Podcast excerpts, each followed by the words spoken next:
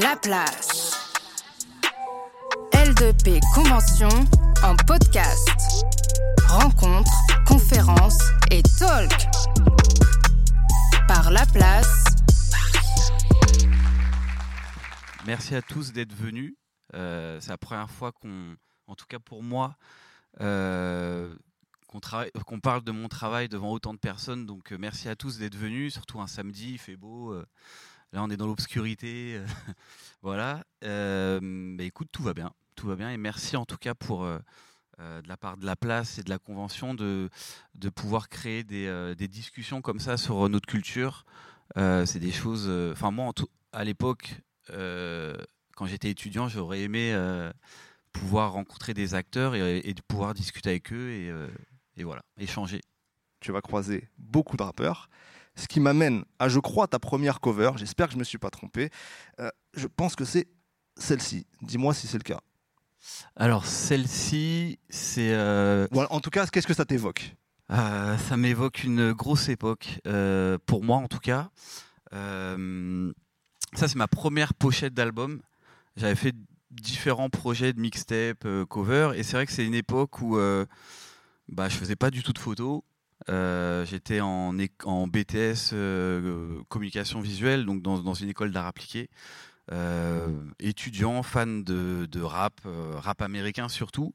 Et bah, c'est assez marrant, en tout cas pour moi, de faire aujourd'hui une masterclass au Hall, parce que pour moi, les Halles, c'était un peu le point névralgique de cette culture.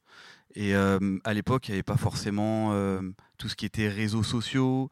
Et pour euh, pouvoir se faire connaître, moi, ce que je faisais le samedi, euh, j'allais à Châtelet-Les-Halles, à Urban Music, euh, parce que j'avais vu qu'il y avait. En fait, Urban Music, c'était un disquaire très connu dans, dans, le milieu du rap. Et j'avais repéré que tous les gros DJ de rap français, Cut Killer, Posca, DJ Sponk, le DJ Joey, tout ça, allaient là-bas. Et donc, une fois, je suis passé un samedi matin, j'ai croisé Princesse Agnès. Donc, Princesse Agnès, à l'époque, c'était, on va dire que dans Paris, il y avait trois grandes rappeuses. Il y avait Jams, il y avait Princesse Agnès, il y avait Kazé, bon, il y avait Sté aussi. Enfin, mais en tout cas, Princesse Agnès, elle faisait partie euh, de la nouvelle génération euh, du rap français. Et bon, bah, il n'y avait pas beaucoup de- de- d'artistes féminines à cette époque-là. Et euh, en fait, voilà, donc moi je faisais mon stage à Radical et j'ai croisé Agnès. Et euh, de fil en aiguille, en fait, j'ai pu. euh, elle m'a, elle m'a servi de cobaye. Enfin, c'était mon cobaye. C'était une espèce de muse euh, visuelle, c'est-à-dire que dès qu'elle avait besoin d'un logo, d'un, d'un- d'un- d'une pochette de maxi ou de vinyle ou tout ce que tu veux, bah, je lui faisais tout en fait. Et donc ça a été une enfin toujours, on se voit toujours, mais c'est une amitié très forte. Et donc voilà, c'est ma première cover à l'aquarelle parce que je faisais pas de photos. Et euh, bon, maintenant quand je la vois, je trouve ça pas ouf, mais euh, Ah, C'était en Pour 2002. moi- pour en moi- 2002 aussi, donc ça, ça remonte. ouais, 2002, ouais, c'est ça. Et euh, mais c'était voilà à l'époque dessus, je me suis retrouvé en studio avec elle parce que on prenait le temps à l'époque de concevoir des albums et, et donc j'ai allé en studio avec elle, j'ai rencontré des, des personnalités comme Oxmo Puccino à ce moment-là. Donc euh, c'est vrai que c'est une période où j'étais étudiant euh, ultra excité par ça en fait, tu vois. Et, euh, et ça c'est vraiment le début pour moi, vraiment. Il y a eu beaucoup d'erreurs sur cette pochette. La petite anecdote, c'est que comme tout graphiste qui commence euh, à faire des pochettes d'albums, à un moment donné, ces pochettes, il faut les imprimer. Donc il y a des gabarits, il y a des termes techniques à connaître que moi je connaissais pas parce que je suis autodidacte. Et en gros, on avait dû détruire une grosse partie des albums parce que euh, la pochette était sortie verte. J'avais mal calibré mon truc et le code barre ne passait pas parce que j'avais fait trop petit. Bon, voilà, c'est les débuts. quoi. Les débuts. Euh, à cette époque-là, euh, t'es pas encore photographe. T'as même pas fait d'école de photo, t'as aucune formation de photographie, et pourtant, quelques mois après ça, tu vas te retrouver à faire ce shooting avec quelqu'un qui est extrêmement important à cette époque-là, est toujours, mais sa carrière est, est différente maintenant. Donc Cool Chain, euh, qui, je crois que c'est son, ça doit être son deuxième solo, premier solo, deuxième solo, je sais plus. Euh, ouais, ça c'est le, deux- c'est le single du deuxième solo de Deuxième Cool Chain. solo, ouais. Exactement. avec, euh, avec Rof et, et Dadou sur ce, sur ce morceau. Cette, euh, ce shooting-là, euh, je crois que c'est un pur hasard que tu te retrouves dessus. Et il, a, il a occasionné beaucoup de photos floues. de, je crois. Est-ce que tu peux nous raconter un peu comment ça s'est passé et comment en fait tu rentres dans la photo à ce moment-là? Carrément. Euh, alors vraiment, avant de parler de cette pochette, c'est vrai que hum, on va dire que les années 2002-2003, enfin toute cette époque-là, euh, il y a une espèce de crise euh, dans, le milieu de la musique, parce qu'il y a eu les téléchargements illégaux, il y a eu tout ça. Euh, donc c'était une période un peu compliquée dans le rap, mais c'est grâce à cette période, je pense, que j'ai pu faire ma place. Parce que, en fait, avant de travailler dans, ce milieu-là, à l'époque, les grands artistes comme IAM, enfin, comme Doc Gineco, comme NTM, bosser avec des agences. C'est-à-dire que tu avais des grosses agences de graphisme euh, très connues à l'époque et des grands photographes aussi. Donc généralement, le process, c'était voilà, il y avait un shoot photo à l'argentique et après il y avait un retoucheur, tout ça. Donc ça, c'était des choses qui coûtaient très cher. Et c'est vrai quand moi je suis arrivé, euh, on dit souvent que j'ai cassé le marché, mais en fait même pas. C'est qu'il y avait la crise. Donc euh, toutes ces agences-là, elles se sont un peu écroulées, effondrées. Euh, ou tout du moins elles sont passées à autre chose. Elles sont maintenant elles sont dans la pub, tout ça. Et donc quand je suis arrivé, j'étais un peu une espèce de petit couteau suisse, pas cher, vraiment pas cher. Euh, et donc, euh, bah, je faisais les logos, je faisais les retouches. Et à un moment donné, je me suis dit bon bah les mecs ils sont tellement en galère qu'ils n'ont pas de photos. Donc j'ai acheté un appareil vraiment merdique et je faisais les photos et c'était une époque où on retouchait énormément.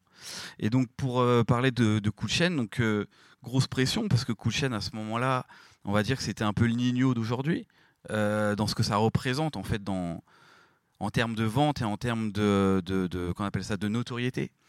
Et, euh, et, en gros, il devait faire une séance photo pour ce single. Moi, j'étais en studio avec Rof quand ils enregistré ce morceau, donc j'étais comme un fou.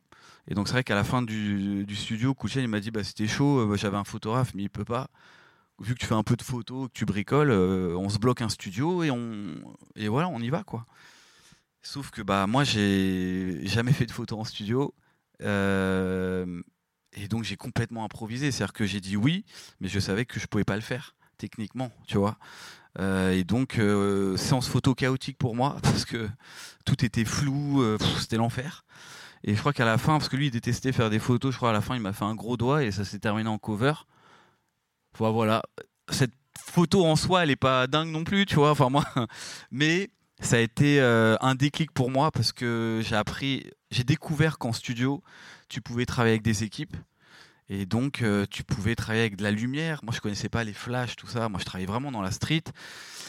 Et donc, j'ai eu un déclic. Je me suis dit, ah, en fait, oui, je peux faire de la photo plus professionnelle euh, en m'entourant de certaines personnes, en m'y intéressant un peu plus. Et voilà, c'est un peu le début de, de, de, ce que je peux faire aujourd'hui. Ouais. Quelques temps après, euh, je crois que c'est en 2005, il y a un projet qui va être important pour toi parce que c'est une compilation illicite projet euh, où il y a beaucoup de rappeurs présents dessus. Tu vas faire un, je crois que c'est un montage avec plein de rappeurs autour d'une table où tu as mis un peu tout le montage dégueu. Ouais, c'était l'époque aussi. Mais et donc parmi tous ces rappeurs que tu vas que tu vas rencontrer, tu vas nouer une relation avec Lino d'Arsenic pour qui tu vas réaliser cette cover. Et je, crois que c'est un, un, peu aussi un virage, cette cover que, que je vais montrer, parce que ça t'ouvre les portes des maisons de disques aussi. Donc ça, c'est la, la cover de Paradis Assassiné. Qu'est-ce qui se passe? Alors, je sais que c'est aussi une période où euh, tu travailles avec les artistes euh, sur le long terme, tu écoutes leurs projets en studio, tu travailles avec eux sur des mois et des mois pour aboutir à cette cover-là. Est-ce que tu peux nous parler un peu de ce travail qui a changé par rapport à ce que tu peux faire maintenant? Et puis, euh, ce, que cette, cover-là, cette relation t'a apporté? Carrément. donc pour revenir à Illicit Projet, en fait en 2005, il y a des indépendants qui ont monté une compilation donc, qui s'appelait Illicit Projet parce qu'elle a été financée d'une manière bizarre. Et, euh, mais c'est euh, c'est en tout cas, c'était une très grosse compile euh, produite par Medellin, qui sont aujourd'hui. Medellin aujourd'hui, c'est un beatmaker qui travaille énormément avec Youssoufa, avec Attic, beaucoup. Joker, tout ça. et c'est vrai que cette compilation, elle avait pour ambition de réunir tout le rap français. Ça allait de Booba à Kerry James 113. Et donc moi, à ce moment-là, j'étais en studio peut-être pendant six mois pendant l'enregistrement de cette compile, euh, à faire les photos backstage de, la confection de cette compilation justement. Et donc j'ai créé vraiment deux liens forts. Donc on va parler de Lino et avec Mac Taylor aussi, parce qu'à l'époque il était dans le groupe Tandem. Et euh, Lino en fait tout de suite, euh, on a eu des atomes crochus parce que Lino c'est un c'est toujours un, grand passionné de, de photos et de, de peinture. Et, euh, et direct, il m'a dit voilà, j'ai une vision, j'ai un album qui s'appelle Paradis assassiné. Et à partir de là, je pense que pendant six mois, j'étais tout le temps en studio avec lui, avec les docs gynéco, tout ça, parce qu'ils étaient beaucoup ensemble. Et euh, je le voyais écrire et on faisait des croquis ensemble. Et euh, ça, c'est vraiment une époque 2005 où moi, je faisais énormément de ce, ce qu'on appelle du photographisme. C'est-à-dire qu'en gros, on, on shootait les artistes sur des fonds neutres, des fonds euh, épurés, et euh, je les redécoupais euh, comme, comme du collage, en fait. C'était du photomontage. Et donc, euh, et donc ouais, voilà. C'est vrai que cet album-là, donc il y a cette pochette-là, mais il y a surtout un livret assez bien construit. Et c'est je pense que c'est la première fois que je travaille de A à Z avec un artiste main dans la main pour faire une imagerie ultra cohérente. Surtout quand tu lis le livret, il y a une histoire, il y a un storytelling. Et c'est Lino, tu vois. Lino, c'est bah, c'est le rappeur préféré ton rappeur préféré, comme on dit. Et, euh, et oui, pour moi, ça a été un, gros déclic parce que ça m'a permis de travailler pour la première fois de A à Z avec une maison de disques. Moi, j'ai toujours travaillé avec des indépendants, euh, payés au black, euh, dernière minute, à l'arrache. Et là, travailler avec une maison de disques, avec des rendus, des impressions, des ce qu'on appelle les chromalins, c'est de valider des épreuves de, de couleurs. Ça a été euh, pour moi un, c'est un autre déclic aussi, en fait. Surtout, voilà, toujours, je suis autodidacte, en fait. C'est-à-dire que je me laisse porter par ce mouvement. C'est-à-dire que j'apprends au fur et à mesure. Mais alors, ce qui est fort, c'est que si ça t'ouvre les portes des maisons de disques, à cette période-là, donc milieu des années 2000, on va dire, tu inondes euh, le marché des magazines, euh, des artistes plus underground aussi. En fait, à ce moment-là, euh, on a l'impression que tu bosses euh, limite euh, 24 heures sur 24. Quoi. Enfin, c'est assez intense. On voit les photos de Fifou partout. Euh, ouais, c'est vrai que c'est une époque où, euh, en fait, j'étais un peu dans un truc, euh, peut-être c'est un problème d'ego, je sais pas, mais comme un comme un, graffeur. moi, j'avais des potes graffeurs, leur kiff, c'était de recouvrir toutes les rames de métro et qu'on voit leur nom partout. Et c'est vrai que quand tu as goûté, en fait, le, truc qui est intéressant quand tu travailles dans, dans, dans, dans la musique, c'est que tu as quelque chose d'immédiat. C'est pour ça qu'on est accro à ce truc-là. C'est-à-dire qu'en gros, tu fais une photo pour un artiste. Bon, maintenant, tu as Instagram, c'est différent, mais à, l'époque, je faisais une pochette. Deux semaines plus tard, tu avais toutes les halles euh, recouvertes. Parce qu'à l'époque, on, collait des stickers partout. Et donc, c'est vrai que tu as une fierté là-dessus. Et donc, je me suis dit, bon, bah, si un artiste, avec un artiste, j'arrive à recouvrir un quartier, si j'en fais 10 par semaine, je vais vraiment recouvrir tout Paris. Et, euh, et moi, je, fais- je faisais mon petit kiff, je prenais un taxi et, je regardais tout Paris recouvert. Donc c'était un truc un peu bizarre parce que je gagnais pas d'argent, mais j'étais euh, heureux de, voir euh, ma signature partout. Et j'étais un peu comme un, comme un médecin dans le rap français qui était à cette époque-là très ghetto quand même. Et bah moi, on faisait la queue pour venir chez moi parce que déjà j'étais pas cher, j'étais cool, euh, et j'étais pas cher surtout. C'était pas se mentir. C'était combien une, une cover de Fifou à l'époque? On parlera des prix de maintenant plus tard, mais Ah, à l'époque. Je sais pas, franchement, moi je, me- je me vois euh, être payé en bouffe, tu vois. C'est bah en fait, quand tu es étudiant, tu peux te le permettre. Enfin, c'est-à-dire que bah voilà, tu payes un loyer. Moi à l'époque, j'avais une chambre de bonne, elle me coûtait 300 euros. Euh, bah je me disais bah si j'ai 600 euros, bah je mange. Enfin c'est cool. Donc grosso modo, je prenais entre 100 et 200 euros un album et j'en faisais. Après voilà, moi je faisais pas cher, mais j'en faisais beaucoup. Donc je gagnais beaucoup en fait, parce que je faisais peut-être 3-4 visuels par jour. euh, et ouais, ouais, ouais, il y a des moments c'était cool. Après, tu avais les mauvais payeurs. Après, ouais, c'est pas aussi simple que ça. Euh, mais c'était pas cher. En fait, je me suis fait des ennemis à ce moment-là. Parce que euh, bah, moi, j'allais. Euh, euh, Enfin voilà, c'était la passion. Je, je, je connaissais pas le business. En fait, ce qui est dur dans notre métier, surtout quand tu es freelance, et je pense qu'il y a pas, mal de personnes qui se lancent dans la photo euh, ou même dans le graphisme, quand tu sors de l'école euh, et que tu dis bon voilà je vais commencer à gagner ma vie, c'est extrêmement difficile de, mettre un prix sur ce que tu fais. Et surtout quand tu es avec le client en, face à face, face to face, où le mec il dit bon tu veux combien? Je sais pas. Tu vois, tu sais pas parce que c'est ce métier c'est un peu comme euh, euh, le milieu des magiciens, c'est-à-dire que les magiciens, personne dit exactement sa technique. Donc déjà, les photographes, ils vont jamais te montrer vraiment leurs skills et surtout ils vont pas te dire combien ils prennent. C'est ah, surtout en France c'est tabou. Donc à chaque fois je posais la question à des photographes, je fais, mais toi tu prendrais combien pour ça? Mais ça je me rends compte que j'étais euh, je comprends pourquoi on m'a détesté à ce moment-là en fait parce que forcément tu des grands photographes comme Armen à l'époque euh, je, sais pas, je connaissais pas ses prix mais j'étais peut-être 100 fois moins cher en fait. Donc euh, maintenant, avec le recul, je le comprends, mais en même temps, je, je me comprends moi pourquoi j'ai fait ça. C'est que quand tu es jeune et que tu as faim et que tu as envie de te faire connaître, bah, tu es prêt à tout un peu, tu vois. Donc euh, c'était un peu cet état d'esprit. Je rebondis sur cette idée d'état d'esprit. Euh, tu disais que tu faisais beaucoup, beaucoup de covers à ce moment-là, que tu enchaînais. Et la prochaine, elle va illustrer quelque chose. Je crois que c'est un concept. C'était les Fifous Nights. Euh, tu vas nous en parler un peu. Donc, ça, c'est la cover de Nesbill Roi sans couronne. D'ailleurs, au passage, c'est toi qui signes euh, la cover du prochain album de Nesbill qui sort, qui sort fin mars.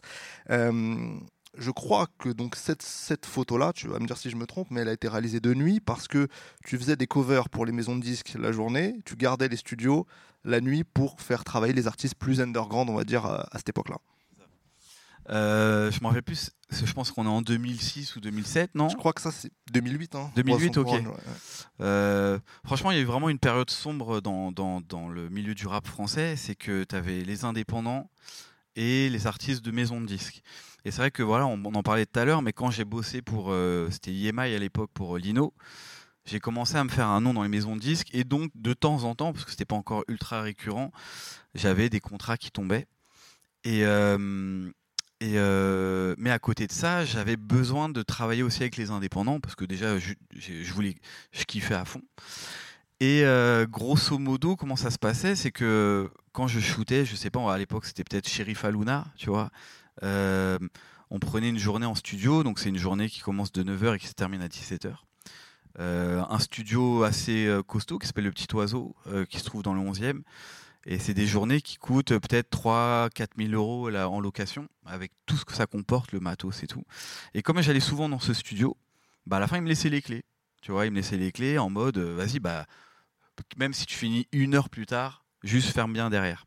Sauf que moi, en fait, ce que je faisais, c'est que une fois que tout le monde était parti, j'ouvrais la porte de derrière et euh, de 20h à 7h du mat, je faisais heure par heure euh, tout le ghetto. Tout le ghetto. Donc j'avais appelé ça les Fifous Night. C'était pas dingue comme nom non plus, mais, euh, mais par contre, pendant, en fait, pendant heure par heure, en fait, je faisais 100 euros de l'heure. Et c'était fou en fait, parce que tu pouvais croiser La Fouine, Alpha 520, euh, Nesbill, parce que Nesbill avait besoin de photos, au final ça s'est transformé en pochette d'album. Donc c'était des, nuits euh, enfumées, euh, avec du son, du jack. euh. moi je ramenais aussi des stars américaines hein, en dernière minute, parce que j'avais des plugs de Booker. Donc j'ai ramené Cypress Hill à 2h du mat là-bas. C'était. En fait, c'est à ce moment-là que j'ai vraiment étendu mon réseau. Après c'était compliqué parce que je travaillais 24 heures en fait et je faisais que shooter à la chaîne. J'ai des disques durs pleins remplis de photos. Parce qu'on parle du rap, mais je faisais aussi euh, parfois des danseurs, des footballeurs, des euh, tout ce que tu veux. C'était ouvert à tout le monde. Et c'était compliqué parce que bah parfois t'en as qui s'entendent pas forcément, donc il fallait faire en sorte qu'ils se croisent pas. Donc c'était euh, fatigant.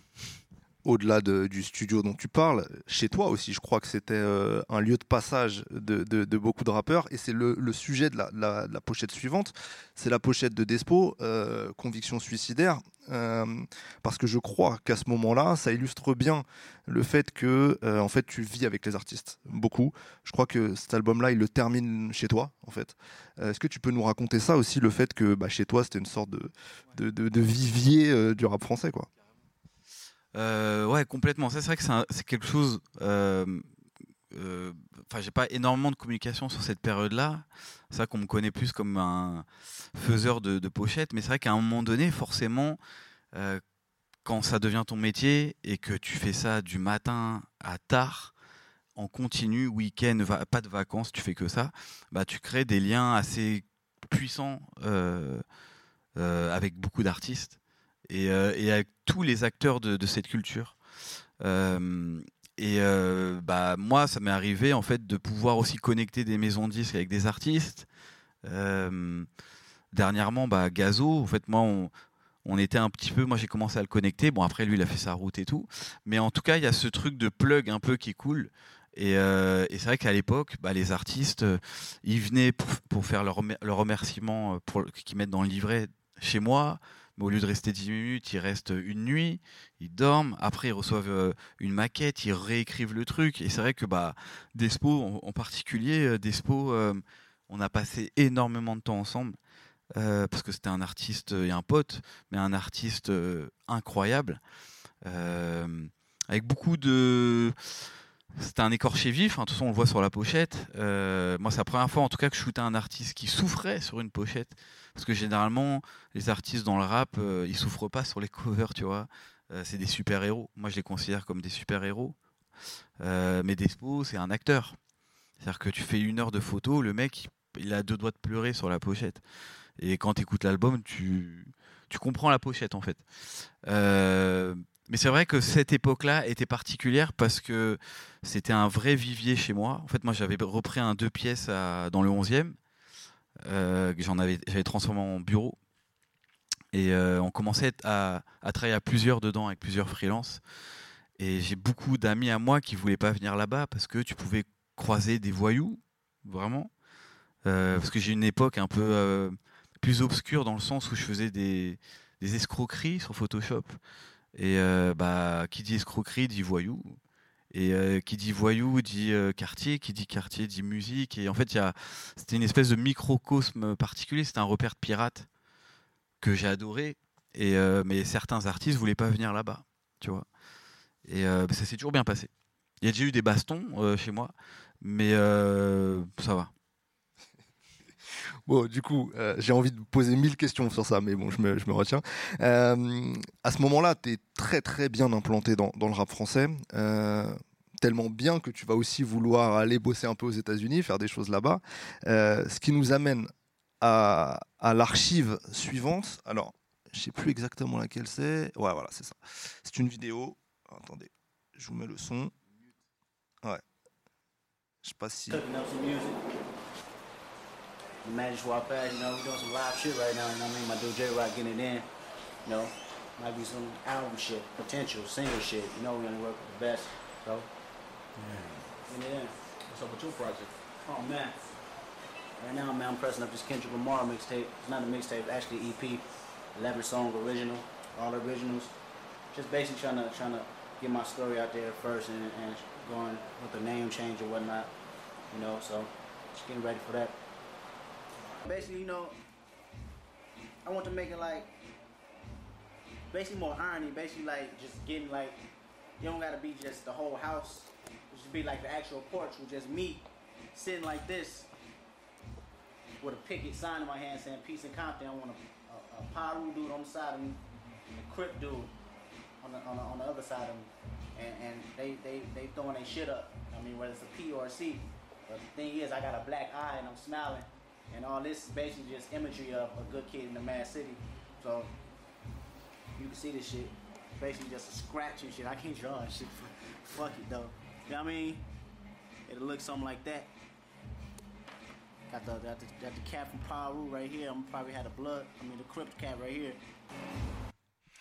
Voilà. Donc, euh, tu aurais pu faire la pochette de Good Kid, Mad City de Kendrick. Je crois qu'on veut tout savoir euh, sur, euh, sur comment ça s'est passé, euh, d'où que cette vidéo. Enfin, c'est dingue en fait. Là, je crois qu'on est quoi en 2009, 10, quelque chose comme ça? Ouais, euh, ouais 2009. 2009. Euh, te fait carrément le dessin, de l'ébauche de sa pochette. gardé, ouais, tu l'as gardé? Ouais, masterpiece. Pff, les States, c'est ouf en fait. Moi, grosso modo, c'est vrai que c'est essentiellement, ça fait partie de ma culture. C'est vrai que j'écoute que beaucoup, essentiellement de rap américain. Et donc, logiquement, euh, après avoir euh, bossé avec beaucoup d'artistes qui me fascinaient en France, euh, j'avais envie de, voir un peu ce qui se passait de l'autre côté. Mais pas, limite, pas forcément en mode tiens, je vais prendre un autre terrain ou je sais pas quoi, parce que parfois ça peut être vu comme ça. Et encore une fois, ultra autodidacte, c'est-à-dire qu'en gros, on part avec une bande de deux, trois potes. Euh, en fait, j'avais monté un collectif qui s'appelait Fisheye, où en gros, Euh, dans l'équipe, il y avait un réalisateur, il y avait un, journaliste.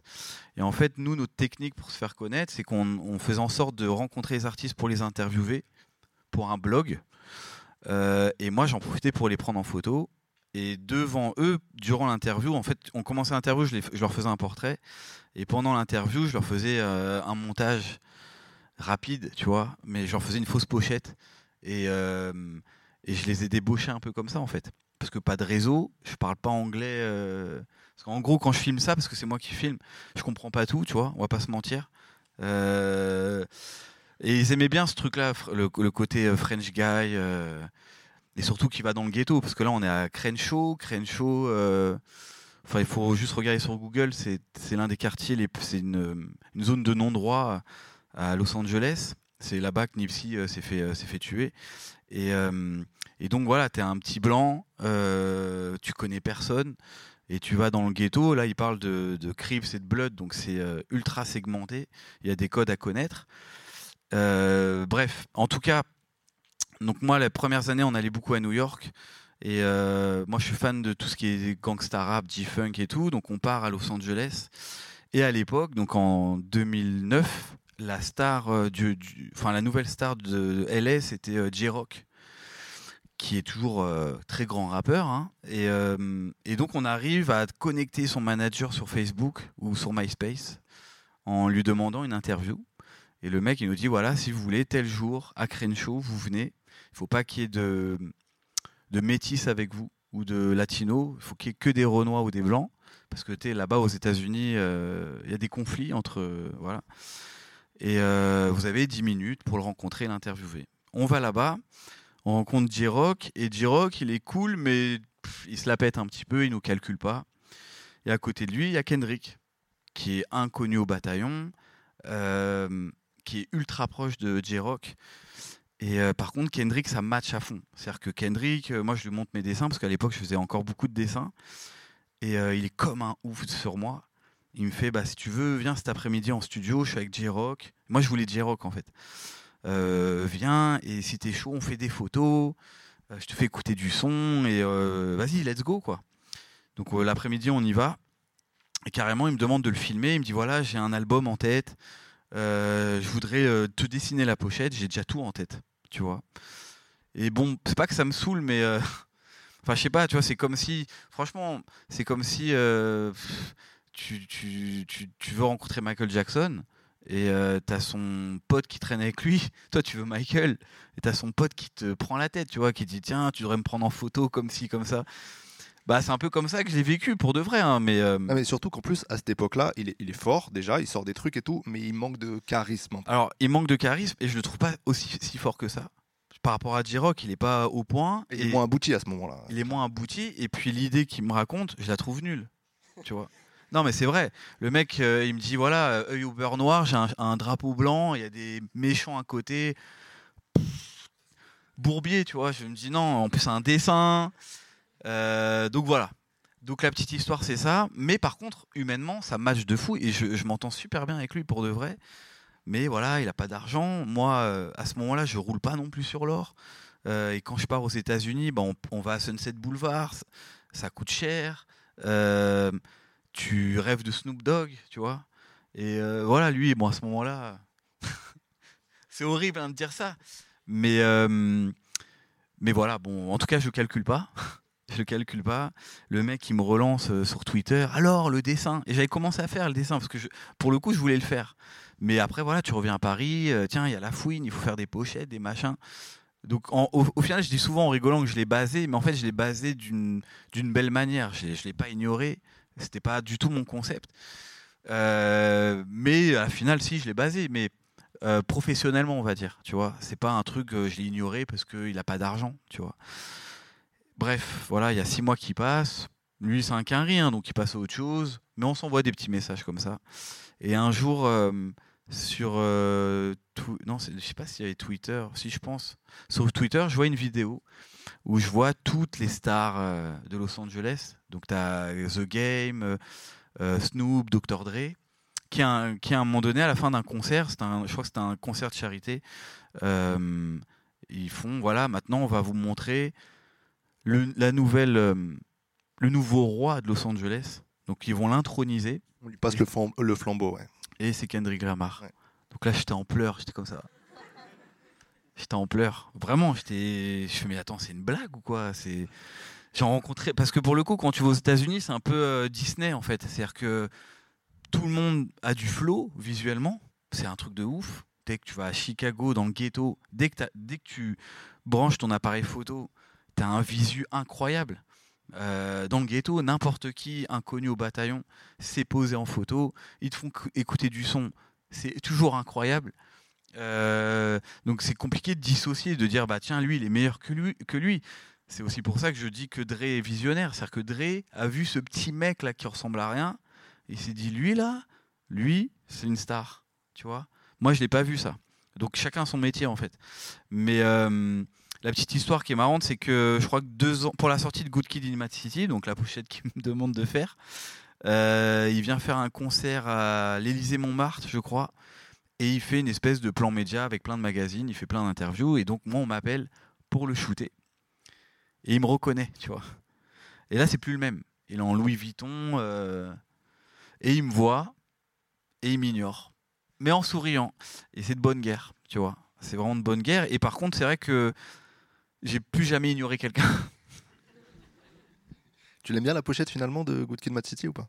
Ouais, en fait, la pochette euh, artistiquement, je la trouve pas incroyable. hein. Euh, Techniquement, c'est un Polaroid. euh, mais par rapport à toute l'histoire, la symbolique, oui, quand, quand tu écoutes l'album, tu écoutes les interludes et que tu connais son histoire aussi, parce que mine de rien, dans ce qu'il me décrit, euh, il me décrit quand même euh, bah, ce jeune, ce jeune, enfin ce cool mec qui est dans, qui vit dans un quartier euh, compliqué, parce que bah, son oncle s'est fait tuer par son cousin, il était dans des gangs, adverses la photo de lui sur la pochette, bah, les mecs ils sont tous morts pratiquement, tu vois.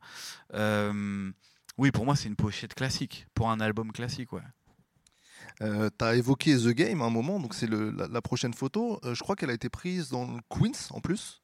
Ouais. Euh, comment tu comment en arrives J'ai quelques photos voilà, comme ça d'artistes américains. Est-ce que tu as quelques mots à dire sur cette rencontre et, et comment tu en arrives là en fait? Bah en fait, c'est vrai que ça a été une période où j'ai croisé énormément d'Américains. En tout cas, ce qui est cool quand tu travailles avec les Américains, enfin que tu reviens des États-Unis, que tu arrives à shooter deux trois têtes. Bah en fait, dans le storytelling français, t'as passé un cap. Mais en vrai, j'ai jamais été payé quand j'ai bossé avec des Américains. Euh, j'ai jamais été payé, ça s'est toujours fait à l'arrache. Euh, Il y a eu peu de, liens profonds parce que les Américains c'est particulier, c'est que tu peux les avoir, ça dure 5 minutes, mais après ils te calculent plus. Enfin, tu vois, il y a vraiment ce truc, euh, on consomme, ça va vite. Et c'est vrai que quand j'allais à New York, j'étais un peu, un peu excessif avec mes gars, c'est-à-dire que nous on allait vraiment dormir dans le ghetto. euh, parce que déjà on n'avait pas beaucoup d'argent. Quand moi j'allais dans le Bronx, donc on allait dans le Bronx déjà. J'allais pas à Times Square, on allait dans le ghetto et euh, on dormait dans une trap house, euh, dans une crack house plutôt où t'avais des mecs qui se piquaient. Donc on payait à, je crois que les, deux semaines elles coûtaient euh, 100 euros pour 5 donc c'était pas cher. Mais par contre, euh, on allait dans, dans, le- dans les quartiers, dans les quartiers, bah, toutes les stars pour le coup, elles y vont en fait. Tu vois, c'est comme si euh, bah là tu vas au Tarteret, tu vois PNL en fait, tu vois. Bah aux États-Unis, il n'y a pas trop de barrières à ce niveau-là. C'est que tu peux très bien te retrouver euh, à Chicago et te croiser Kenny West normal en fait, tu vois. Et à New York, c'est vrai que pour ça, bah, j'ai pu rencontrer The Game, Gucci Mane, croiser Mob Deep, enfin énormément de d'icônes pour moi euh, du rap américain. Justement, du coup, euh, Gucci Mane, c'est cette photo-là, je pense, que tu, que tu as shooté avec lui. En plus, il est. Bah, c'était. Ouais, c'était quoi, deux- 2010 peut-être? Ouais. Comment tu le, comment tu le, comment tu le captes? Franchement, oh, franchement là-bas aux États-Unis, tout, tout va vite. C'est que tu peux avoir une semaine. Euh, parce que nous, en fait, on bombardait les MySpace des managers, des tourneurs. On disait voilà, on, a, un, blog musical euh, euh, parisien. On voudrait faire une interview, tout ça. Ça prend 20 minutes. Et parfois, pendant deux jours, t'as pas de nouvelles. Et d'un coup, ok, Gucci Mane à tel hôtel. Direct. Et là, là tu arrives, tu as Gucci Mane. À l'époque, Gucci, c'était. c'était le ouais c'était le king de la trappe tu vois c'était comme les Young Jeezy tout ça et super cool le mec il arrive avec son avec son gros bling euh, avec ses grills c'est les States, quoi, tu vois. Il te regarde pas, il s'en fout de toi. Mais par contre, il va poser, il va prendre le temps de le faire. Et euh, en fait, c'est des j'ai aucun échange avec ces gens-là. En fait, je les prends en photo. Et le soir, je les retouche, je les mets sur MySpace. Enfin, tu vois, il y a ce truc de fast-food un peu, tu vois. C'est vrai que quand toute ma période new- new-yorkaise et euh, même de Los Angeles, c'est des 10 shoots par jour, je crois, tu vois, mais des shoots de 10-20 minutes. On faisait que rider, tu vois. Mais t'en faisais quoi de ces photos du coup Juste sur ton MySpace après? MySpace, et parfois, quand ça se passait bien, ça se retrouvait en cover de mixtape pour euh, des- ces artistes-là. Souvent des artistes un peu moins connus. Euh, J'ai pas eu la chance d'avoir un Gucci Mane qui, prend encore, enfin, qui prenait mes photos.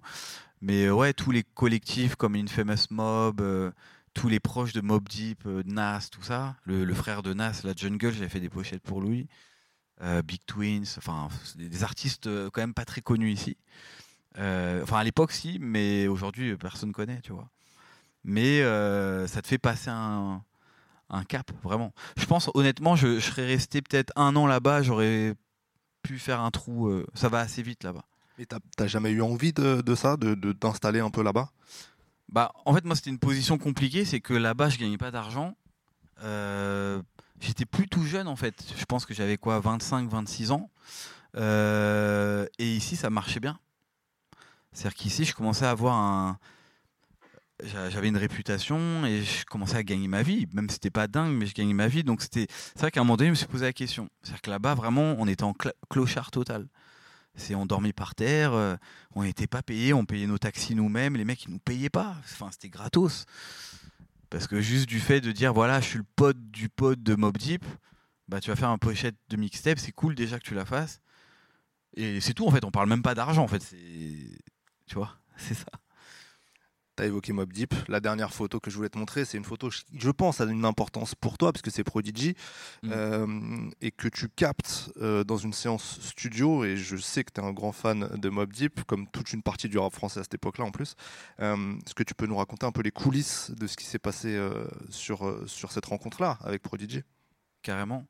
C'est vrai que j'ai deux types de voyages. J'ai le voyage euh, du, du mec qui veut shooter des artistes. Et euh, en tout cas, pour moi, New York, ma mission, enfin, mon, ma motivation, c'était de rencontrer Prodigy, qui était euh, euh, la moitié de Mob Deep. Et Mob Deep, il faut savoir que dans les années 90, tout le rap français, que ça soit Booba, que ça soit Tandem, que ça soit Arsenic, tout ça, était bousillé du son, ce qu'ils appellent le son du Queensbridge. Et même aujourd'hui, quand tu regardes Freeze Corleone, ils respectent énormément Prodigy euh, parce que ce type de son très mélancolique, très sombre, piano, voix, euh, ce que ce qu'on entend du 667 aujourd'hui, pour moi, j'ai l'impression d'écouter du Mob Deep en fait. Et donc c'est vrai qu'il y a 15 ans, euh, rencontrer Mob Deep, c'était un truc de ouf. Et donc New York, en fait, moi j'avais détecté tous les endroits où ce gars-là pouvait être. J'ai détecté ses potes, ses cousins, son barbeur. C'est-à-dire qu'on a débarqué chez son, dans son salon de coiffure, mais on n'a jamais réussi à le rencontrer. Euh, une fois, un de ses meilleurs potes nous appelle en disant Bah les gars, si vous êtes chaud, on va chez Alchemist euh, à Times Square. Il like Prodigy. Ils enregistrent un album ensemble. Donc si vous êtes chaud, on y va. Moi, j'étais comme un dingue. Sauf que bah c'était des gros fumeurs. Donc euh, ils se sont pas réveillés, ils se sont endormis, défoncés. Donc on a attendu deux heures devant le studio euh, comme des vieilles groupies. Et bref, à un moment donné, moi, je, enfin Mob Deep, je sais que c'est mort parce que voilà, il venait d'être signé par 50 Cent. Donc voilà, ils avaient pris chacun un million de dollars. Donc les rencontrer dans le ghetto, c'était plus difficile. Et, euh, un soir, on se retrouve en studio. Et ça, c'est la magie des, États-Unis. hein. On se retrouve en studio, mais un studio dégueulasse euh, du fin fond du Queensbridge. Mais vraiment, la mission pour y aller, c'est comme si tu allais à Melun, euh, au fin fond d'un studio, tu vois. Et euh, deux heures du mat, tout le monde est défoncé. Mais vraiment, parce que là-bas, ils fument des trucs euh, improbables. Et là, je tourne la tête, défoncé aussi, pour le coup. Et je vois la tête, la, porte s'ouvrir. Et je vois Prodigy arriver. J'ai bugué. Tu vois. Et je vois vraiment, il arrive. Et en plus, à ce moment-là, en fait, il était. euh, il allait en prison. Donc c'était la veille euh, ou deux jours avant de partir en prison. Donc c'est limite un, moment ultra intime. Parce qu'il est venu avec euh, sa famille. Donc je les voyais tous pleurer. Ils étaient autour, autour de lui. Et c'était limite le dernier morceau qu'il allait enregistrer avant de partir en prison. Donc je l'ai vu enregistrer un morceau. euh, c'était incroyable. Enfin, quand t'es un kiffeur euh, euh, de certaines icônes, quand tu rencontres une icône pareille, ça c'est un truc, voilà, tu le vis, c'est que pour toi. Je l'ai filmé ça, et je l'ai pris en photo. Alors il détestait faire des photos, il était gravement malade, donc c'est une photo qui où je suis pas très fier parce que bah, je lui ai mis un gros flash dans la gueule après une séance en fumée. Je crois que ça se voit qu'il est pas content. Donc j'en ai fait deux, pas ouf en vrai, mais euh, voilà, c'était le kiff de rencontrer Prodigy, paix à son âme. Et, euh, et moi, mon autre périple, c'était Los Angeles pour rencontrer Snoop. On peut en parler, euh, parce que je crois que tu as presque touché au but, mais tu l'as pas spécifiquement rencontré. Tu as travaillé avec un, un artiste qui était produit par lui, je crois, sur, sur un clip. Euh, un court métrage, en ouais. fait. en fait, en fait, le problème, c'est que ça me met dans une position de fan, mais c'est même, c'est au-delà de ça. C'est qu'en fait, à un moment donné, euh, c'est, enfin, je sais pas, quand tu kiffes le cinéma, quand t'es photographe, tu veux shooter De Niro. Euh, quand tu kiffes la West Coast, t'as besoin de shooter Snoop, pour tout ce que ça représente. Et c'est vrai que Snoop, c'était le, le, j'ai pisté de ouf à un point où j'ai bossé pour un de ces artistes. Snoop m'a payé euh, des clips que j'ai fait pour cet artiste, mais je l'ai jamais vu. Enfin, on s'est croisés dans des loges, dans des machins, mais j'ai jamais bossé pour lui, je l'ai jamais shooté en fait. Donc c'est un peu, un- c'est un truc un peu marrant de me dire, euh, je sais que cette année il vient en France. Normalement tout, est aligné pour le shooter, mais euh, euh, c'est cool d'avoir toujours des, des, kiffs comme ça de, qui te motivent en fait, en dehors de faire du business, de se dire voilà, Michael Jordan, je viens de le shooter, Michael Jackson, j'aurais aimé le shooter. Aujourd'hui, on a plein encore, tu vois, mais de, de donner des petits moments de récréation, de se dire tiens, bah, pour le kiff, je vais essayer de le, shooter, quoi, tu vois, tout simplement. Revenons en France. euh, après, ce, après ce périple, Euh, on est au début des années 2010. Tu as imposé le style euh, fifou et le photographisme un, peu, un peu partout. Et là, en fait, tu vas faire au début des années 2010 une sorte de petite révolution pour toi parce que tu vas devenir pleinement artiste photographe. Notamment avec cette pochette, la pochette suivante, qui est la pochette Noir Désir de Youssoufa. Je crois que c'est 2012, ouais, 2012. Euh, c'est un moment où tu prends une autre dimension en fait dans ton travail, où vraiment la photo artistique devient le cœur de ce que tu as envie de faire. Est-ce que tu peux nous raconter un peu comment ça s'est passé et aussi ton, passage de la, de la quantité euh, que, tu, que tu pouvais euh, abattre jusqu'à ce moment-là à des choses un peu plus ciblées comme, comme, comme sur, cette sur cette pochette? Bah, c'est vrai que euh, à un, moment donné, il y avait cette, euh, cette envie de- d'inonder les bacs euh, et surtout euh, de, de pouvoir rencontrer, parce que je suis surtout essentiellement un fan de, de- du rap français. hein, on va pas, tu vois, enfin quand je dis fan, c'est que je suis un gros auditeur. Et donc à un moment donné, au bout de 5-6 ans, de, faire je sais plus combien de pochettes, et c'est vrai que c'est fatigant d'être dans pas un calcul, mais de se dire voilà, j'ai passé, c'est bon, j'ai passé les 300 pochettes, euh, ça fait que 50. Il y, a- ce truc de quand tu es, un peu jeune, enfin quand tu es jeune, euh, il y a des trucs de con que tu te mets en tête où tu te dis tiens, voilà, je, je me mets des défis en fait. Et, euh, c'est vrai qu'à un moment donné, bah, ça se ressent dans, dans ton travail, c'est que bah, à force de quantité, tu te répètes beaucoup, tu travailles peut-être pas assez, même tu te cultives pas assez, c'est-à-dire que tu prends pas le temps de te poser un petit peu, d'apprendre des, euh, nouvelles techniques, d'apprendre des tutos, de prendre le temps de, ça. En fait, tout ce que tu peux faire quand tu es étudiant, moi peut-être pendant presque 10 ans, je ne l'ai pas fait. Et euh, ouais, tu commences à te répéter. Et euh, voilà. Et les artistes aussi, c'est-à-dire que les artistes avec lesquels je travaille, bah, ils ont beaucoup de demandes euh, pour les maisons de disques, pour les promos. Donc on se retrouve tous au même niveau de bah, on commence à s'ennuyer un peu, on fait toujours les mêmes choses, on nous dit toujours les mêmes choses, c'est toujours les mêmes pochettes, c'est toujours euh, les mêmes arguments marketing. Là, c'était une époque quand même où on nous demandait toujours de mettre l'artiste en gros plan sur les pochettes. Et euh, bah, au bout d'un moment, bah, c'est pas très créatif quoi, de mettre juste un portrait. On a vu les pochettes de Nesbill, les pochettes de Lino, les pochettes d'Agnès. Le point commun qu'elles ont toutes, c'est qu'on va en gros, vraiment en très rapprocher un artiste. Et donc, tu as peu de place pour, euh, t'exprimer. Et donc arrive euh, cette période où Youssoufa, au même, même moment qu'Orelsan, à ce moment-là, euh, se retrouve dans des polémiques. Euh, il est plus en maison disque. Il se retrouve en indépendant. Et euh, il est en clash avec Zemmour, justement. Et il est en procès avec lui. Et, mais voilà, il repart, il, il repart sur le terrain, il fait une mixtape. Youssoufa, c'est un putain d'artiste. Et euh, il, commence à avoir un succès d'estime. Parce que c'est quelqu'un qui venait des maisons de disques, euh, qui était parrainé à un moment donné par Jam, c'est tout. Ça n'a pas vraiment matché en maison de disques, ça n'a pas vraiment cartonné. Euh, donc il repart en indépendant, donc c'est une espèce de marche arrière. Et pour cet album Noir Désir, il est en mode vas-y, on se fait kiffer. Tu vois, et donc il me convoque en studio et il me dit voilà, j'ai envie de sortir du carcan on appelle Fifou pour faire une pochette, mais toujours la même pochette. Là, il me dit pour une fois, fais ce qui te fait kiffer. Et, euh, surtout, ne me mets pas sur la pochette. C'est la première fois que je, travaille sur une cover où euh, on me dit de pas mettre de, de titre. Je crois qu'on a juste mis un logo, qui pour moi de trop d'ailleurs, mais euh, de ne pas mettre de titre dessus, de pas faire de, photo, de Photoshop. Et, euh, et donc moi, pour moi, c'est compliqué. En fait, je sors de ma zone de confort. Parce que généralement, euh, je passe ma vie à découper des artistes que je mets sur des décors apocalyptiques, quoi, grosso modo. Et donc voilà, on fait du noir et blanc. C'est la première fois que je fais une pochette en noir et blanc. Fond blanc, il n'y a rien. Euh, mais y a une, on se prend un peu plus la tête sur la symbolique et sur ce qu'on veut euh, retranscrire visuellement. Et surtout de manière ultra épurée. C'est-à-dire que le brief de base, c'est euh, Nike. Tu vois, le logo Nike, c'est ultra simple. Bah, viens, on arrête euh, toutes ces pochettes remplies de bijoux, remplies de feux, de flammes, tout ce que tu veux. On épure le propos. Et donc, on est arrivé à ce, petit ange euh, ultra charismatique. Alors là, ça fait partie de la chance. C'est-à-dire qu'on a fait un casting sauvage.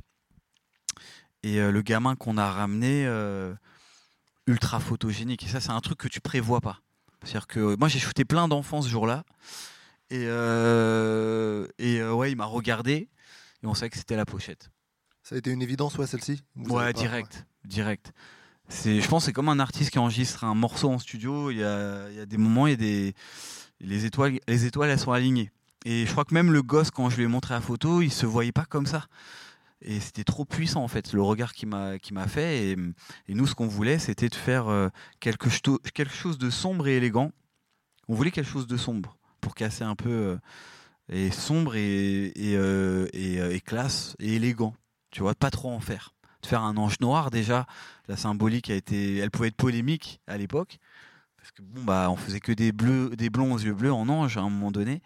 Et là d'arriver avec un un petit Renoir euh, énervé et en ange, euh, c'était un gros, un gros pari en fait, surtout pour euh, Youssoufa.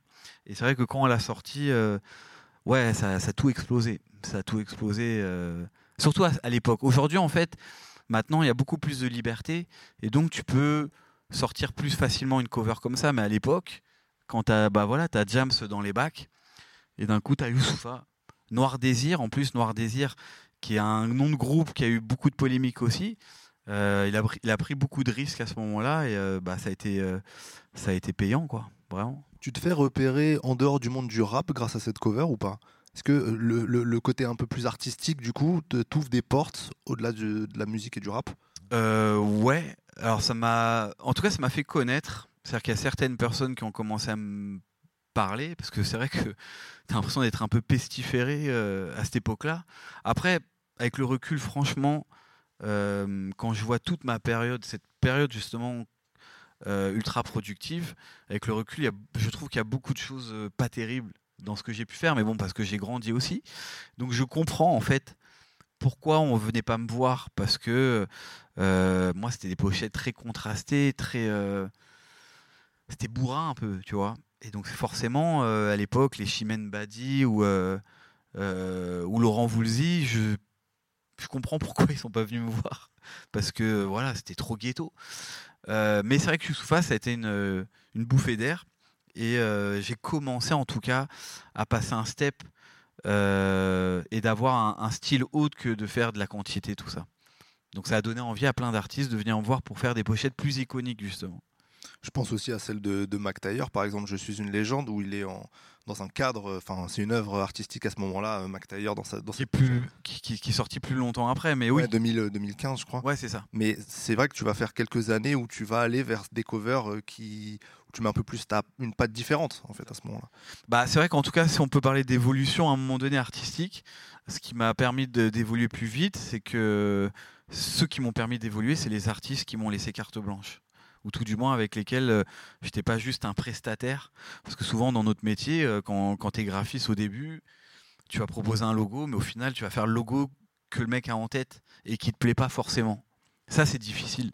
Même aujourd'hui, moi, euh, il y a des pochettes. euh, euh, c'est pas que je les assume pas, mais au final, c'est des choix d'artistes. Et à un moment donné, tu dis, bah écoute, moi à ta place, je ferais pas ça, mais il est libre de dire, bah je veux ça en fait, tu vois. Donc ça, parfois, c'est compliqué. C'est compliqué parce qu'on a tous une vision.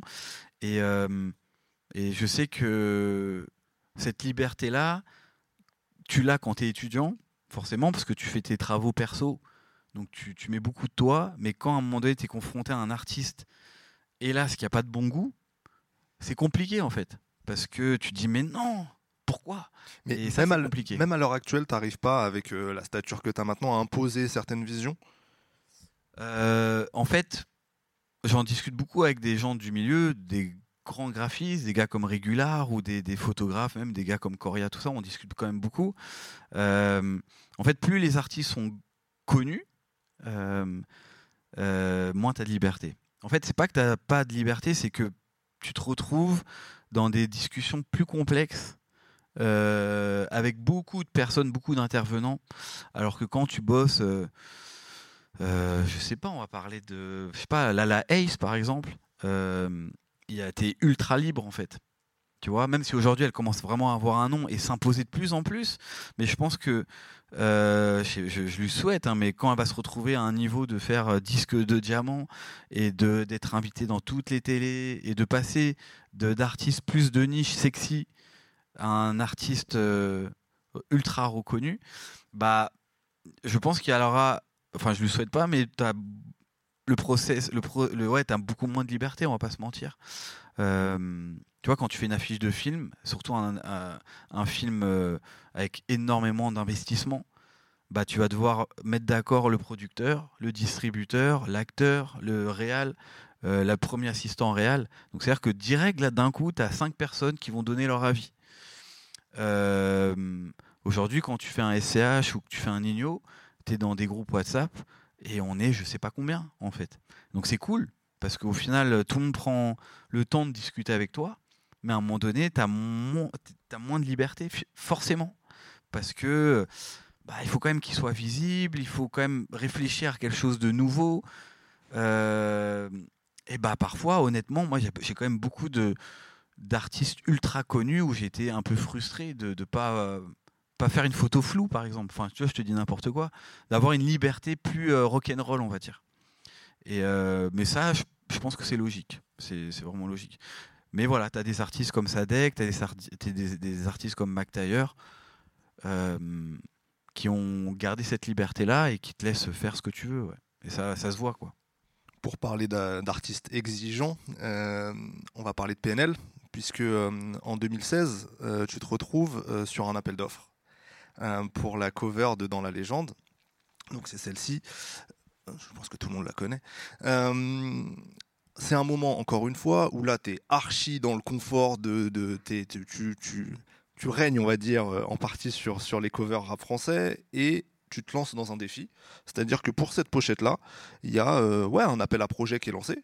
Et euh, alors que euh, normalement les maisons de 10 viennent très souvent à toi, euh, tu te dis, bah, là je vais aller répondre à cet appel d'offres. Et, ce, et naît en fait de là un travail de plusieurs mois euh, avec, euh, avec les deux frères. Est-ce que tu peux nous raconter un peu comment ça s'est passé et quel challenge en fait tu t'es fixé à ce moment-là? Parce que c'est ça qui m'intéresse, c'est ce côté renouvellement d'inspiration aussi pour toi. Parce que là, c'est, je crois, mais tu vas me dire, c'est, du dessin, c'est pas de la Ouais. photo. Donc euh, à ce moment-là où tu es très en place et que tu décides de, de, bah, de remettre un peu la ceinture euh, en jeu. Quoi. Euh, C'était vraiment particulier ce moment-là. En plus, j'en ai beaucoup discuté avec un confrère qui s'appelle Coria. Je me rappellerai toute ma vie. En fait, on, on sortait de lui et moi de rendez-vous de maison 10. Donc, la routine d'un photographe ou d'un graphiste qui travaille dans la musique, c'est qu'à un moment donné, bah, tu passes beaucoup de temps en maison disque à écouter des albums, à discuter avec des artistes. Et je me rappellerai toujours, on s'était retrouvé euh, à côté d'Universal et je lui montre cet appel d'offres de PNL. En fait, c'est pas un appel d'offres, mais en gros, euh, voilà, euh, l'équipe, l'album est fini. Si vous avez des idées pour la pochette, let's go. Balancer, c'est maintenant ou jamais. Et donc, je me rappellerai toujours, j'en ai parlé à Coria et je lui dis Ah, ça me tente bien de participer au truc, parce que moi, j'adore les challenges. Et lui, il m'a direct, il m'a dit non, mais c'est bon. euh, Enfin, enfin, lui, il n'était pas d'accord sur ce truc-là. Et honnêtement, je, l'ai compris. En fait, à, ce moment-là, quand on en discutait, j'avoue, je me suis tâté. Tu vois, je me suis tâté. Et euh, mais je suis quand même un gros gamin. Tu vois, je suis un gros gamin. Et euh, et c'est vrai qu'il y a ce truc de zone de confort qui est dangereuse, en fait, je pense, pour, dans tout domaine artistique. C'est que quand tu es dans une zone de confort, idéalement financière, et honnêtement, euh, même si de l'extérieur, je pense qu'il y a beaucoup de fantasmes, mais c'est pas non plus la fête tout le temps, tu vois, dans notre métier, surtout quand tu es auto-entrepreneur.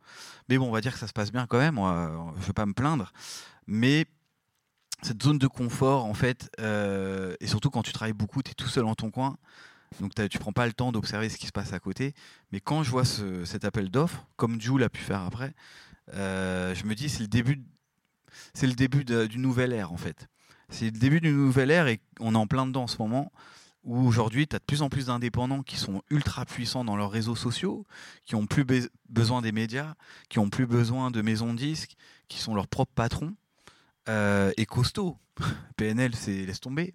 Et encore à ce moment-là, ils étaient costauds, mais pas, pas encore comme aujourd'hui, tu vois. Et je sens la patate, je sens qu'il y a un truc qui change et je me dis que bah, si je me retrouve comme un vieil OG qui fait des pochettes, euh, qui bosse toujours avec les mêmes artistes et tout, euh, bah, c'est terminé en fait, tu vois. Et je me rappelle en plus à ce moment-là, j'avais vu une interview de Karl Lagerfeld qui avait plus de 70 ballets, qui disait que tous les ans, il essayait d'innover et de changer, même d'équipe carrément, de bosser avec des, bah, des nouvelles personnalités, des, des- enfin, qui remettaient en question tout le temps. Donc au final, le gars, jusqu'à sa mort, il a créé des tendances. Et donc ça, c'est vrai que c'est un moteur en fait. Moi, c'est quelque chose qui me motive énormément et de pas me dire, bah voilà, c'est acquis, c'est bon, c'est cool. Surtout aujourd'hui, on zappe vite. Et donc voilà, il y a PNL. Je commence à leur envoyer des messages. Euh, J'étais pas certifié à ce moment-là, donc euh, ça passe aux oubliettes. Mais je prends ça un peu comme un challenge et limite, je me remets au dessin parce que c'était des refs à la base. Moi, en fait, je voulais proposer des mises en scène que je voulais faire en photo parce que le dessin, c'était plus mon truc. Et donc, je leur fais des dessins, des dessins, des dessins. Ça me calcule pas, mais c'est comme ça, tu vois, j'envoie des trucs. Et un jour, je vois, vas-y, donne-moi ton tel, direct. Donc, euh, j'appelle, ça démo. C'est le compte de PNL qui te. PNL direct, moi je les connais pas. J'ai pas de j'ai pas de link euh, de manager ou de truc. J'ai des mots direct qui m'appellent et me dit écoute euh, ouais c'est pas mal, tu vois, c'est pas mal. Euh, bon on va pas te mentir, y a vous êtes 5-6 sur le sur l'appel d'offres. hein. On a eu un gros coup de cœur sur un artiste. Donc grosso modo il dit en vrai on va te faire travailler mais c'est pas sûr, tu vois. Donc ça met la pression de ouf. Et donc en fait je rentre dans un un truc trop bizarre en fait. Euh, C'est-à-dire que je me dis bon bah c'est mort mais je le fais quand même et on taffe, on taffe, j'envoie des trucs, euh, mais ça dure euh, deux mois. Et à un moment donné, bah comme tout appel d'offres, à un moment donné le mec il me dit écoute, on va pas te mentir, on kiffe beaucoup ce que tu as fait, mais on kiffe aussi beaucoup euh, un autre artiste. Donc euh, peut-être à la dernière minute on va dire que c'est mort quoi. C'est l'enfer. C'est l'enfer, en plus c'est pendant les vacances, donc tu es en vacances, mais tous les soirs tu retouches le truc, tu vois. Et, euh, ils sont ultra exigeants, mais comme, ouais, comme peu d'artistes, tu vois. Eux, ils sont vraiment perfectionnistes, mais c'est, je trouve ça bien. Et dans ma tête, je me suis dit, bon, à un moment donné, on va quand même se rencontrer, et surtout, je vais pouvoir les shooter, tu vois. Euh, parce que l'idée pour moi, c'était de les portraits que j'ai dessinés sur la cover, c'est des, c'est croquis euh, que j'ai dessinés comme ça à partir de plein de bouts d'images de clips, parce qu'ils ont fait jamais d'interview, il n'y avait aucune photo d'eux. Je crois qu'il y avait juste la séance photo d'Alice Moitié pour euh, Feder Magazine. Euh, mais les angles et tout, ils c'était pas bien, donc euh, j'ai dû faire des captures de clips pour trouver la bonne symétrie. Enfin, c'était très compliqué. Et, euh, à un moment donné, on est venu, on était presque à deux doigts de, faire une séance photo qui s'est annulée parce qu'ils m'ont dit, bah en fait, les premières, les premières ébauches que tu nous as fait, ça, nous plaît vraiment. Vas-y, mets le petit logo au milieu. Vas-y, ça part en fab. Tu vois, ça s'est fait comme ça en fait. Donc ça, c'est en fait une des premières ébauches du Pour- travail que, que tu as mené après pendant des mois Ouais. avec eux. Ouais, ouais, en fait, moi, je voulais le faire en photo. Je voulais le. En fait, j'ai fait une maquette euh, pour leur dire bah voilà, ça c'est cool, ok, mais sachez qu'en photo, ça va être incroyable, tu vois, euh, avec des vrais, un vrai travail de lumière. Donc, c'est vrai que quand on a sorti la pochette, moi, j'étais ultra flippé parce que euh, je sortais vraiment de ma zone de confort. Euh, je pense comme un beatmaker, euh, un beatmaker qui a un style particulier. Moi, à cette époque-là, en plus, c'était l'époque où euh, je travaillais énormément avec Niska, avec Gradure, enfin tous ces artistes-là. C'était l'époque de la trappe où je faisais des pochettes très sombres, très noires, très, ouais, très. Et là, d'un coup, je fais un arc-en-ciel pratiquement. C'est des couleurs quasiment nouvelles pour le rap français. Mais c'était complètement nouveau, tu vois. Je sais pas si c'est au même moment, tu avais peut-être Damso, batterie faible avec son rose à un moment donné qu'il a commencé à amener. Mais euh, là où ils ont été visionnaires, en tout cas euh, PNL, c'est qu'ils avaient tout de suite observé le game euh, dans le stream. C'est-à-dire qu'ils regardaient justement tout, euh, tout ce qui se passait sur Apple, sur Spotify. Et dans la discussion, ça revenait souvent. C'est, ils me disaient, voilà, le orange, la couleur saumon, on le voit pas dans le rap. Enfin, tu vois, en regardant toutes les pochettes, c'est très noir, rouge. Tu vois, je faisais Caris à ce moment-là, c'était que des aplats rouges, c'était très euh, sanguinaire, tu vois. Et eux, ils ont ramené ce truc street et, euh, et doux, tu vois. Et euh, c'est une pochette douce, hein, mais quand tu écoutes l'album, elle prend tout son sens. Et je l'ai compris après, en fait, tu vois. Je l'ai compris après, je comprends le succès de cette cover. Qui à la base, c'est pas qu'elle me plaisait pas, mais je me disais bon, c'est quelque chose de que j'ai jamais fait, pourquoi pas en fait, tu vois. Mais au début, j'avais peur. Et tu les as pas rencontrés depuis? Je les ai jamais vus. Je les ai- En fait, c'est euh, et, on- et je pense qu'on se verra jamais en fait, mais c'est c'est spécial, tu vois. Mais je cours pas après le fait de rencontrer PNL pour le coup, c'est vrai qu'on m'en parle souvent. On dirait le mec qui veut rencontrer PNL, mais honnêtement, je suis cool là-dessus en fait. Moi, je, je trouve que euh, ils ont été aussi visionnaires sur un truc, c'est que bah, moi, pendant le Covid, j'ai fait énormément de pochettes avec des artistes que j'ai pas croisés, euh, où tout se faisait que par WhatsApp. Donc au final, euh, c'était une pochette confinée, je pense, tu vois, Euh, en- à l'avance, tu vois.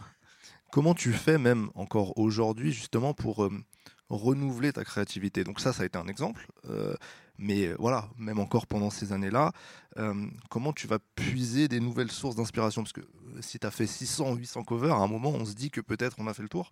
Comment tu, cherches des nouvelles idées? Bah, dé- déjà, je pense que par rapport à, une époque, je prends beaucoup plus de temps dans mes recherches et je me donne plus de temps aussi dans la réflexion.